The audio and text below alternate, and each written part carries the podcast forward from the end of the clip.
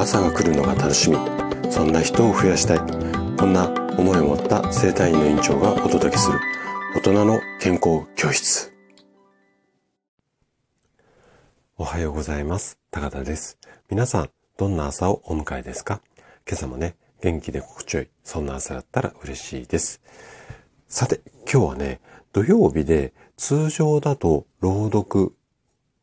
をあ、ごめんなさい。朗読じゃなかったね。えっ、ー、と、通常だと、えっ、ー、と、本の紹介。ごめんなさいね。本の紹介をする日なんですけれども、今日はね、8のつく日で、健康ハッピーデーなので、今日はこちらの健康ハッピーデーを、えっ、ー、と、優先させていただいて、本の紹介はね、ちょっと週明けになりますが、こちらでね、えっ、と、お話をしていこうかなというふうに思います。で、今日は、あの、8のつく日なので、えっ、ー、と、いつものスタイルのね、リスナーさんだけではなくて、三軒茶屋アーバ生態院の声のニュースレターとしてもお届けをしていきます。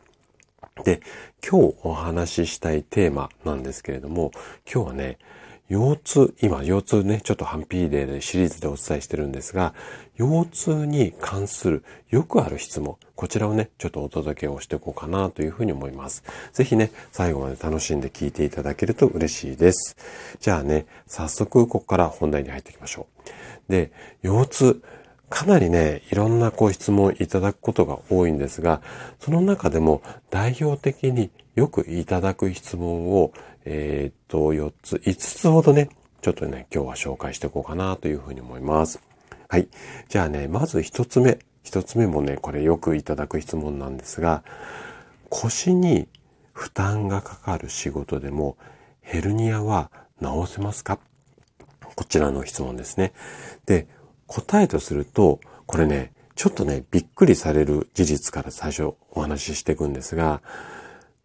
腰の、まあ、腰だけじゃなくて首もそうなんですが、いわゆるヘルニア、椎間板ヘルニアっていうのは、何もしなくても6ヶ月程度で、このヘルニアの部分ってなくなっちゃうことが多いんです。ただ、ヘルニアが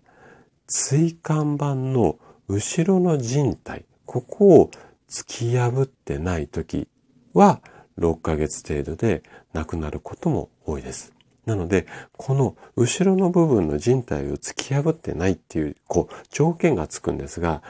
基本的にはほったらかしでも治っていく病気なんですよね。これちょっとびっくりですよね。で、仕事によって物理的な負担がかかる。これよりも精神的なストレス、これが腰の痛みの原因になっている場合っていうのも多いので、なので、動きがどうのこうのだとか、あとは姿勢がどうのこうの以外にも、ストレス、ここに対してのアプローチっていうのもしていかないとなかなか治らない。っていうところもあるので、このあたりね、あなたの、まあ、ヘルニアもしくは腰痛が何が原因でそうなっているのか、そのあたりを原因一つじゃない場合も多いので、あの、しっかり把握する。ここがね、すごく重要になります。はい。じゃあ、二つ目。二つ目は、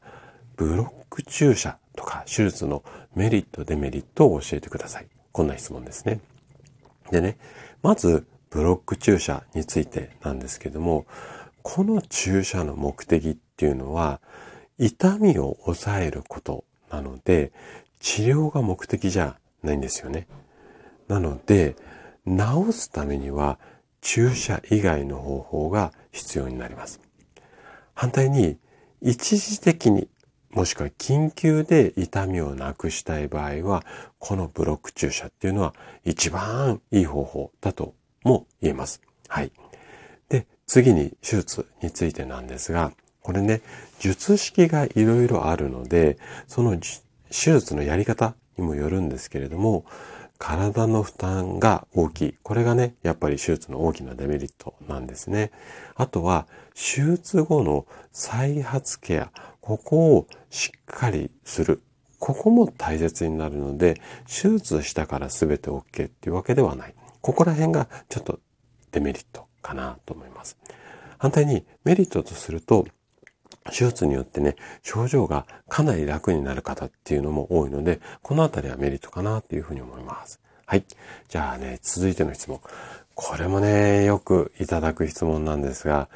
腰が痛くても体操とかストレッチ、これはやった方がいいですかっていう、こんな質問ですね。で、答えとすると、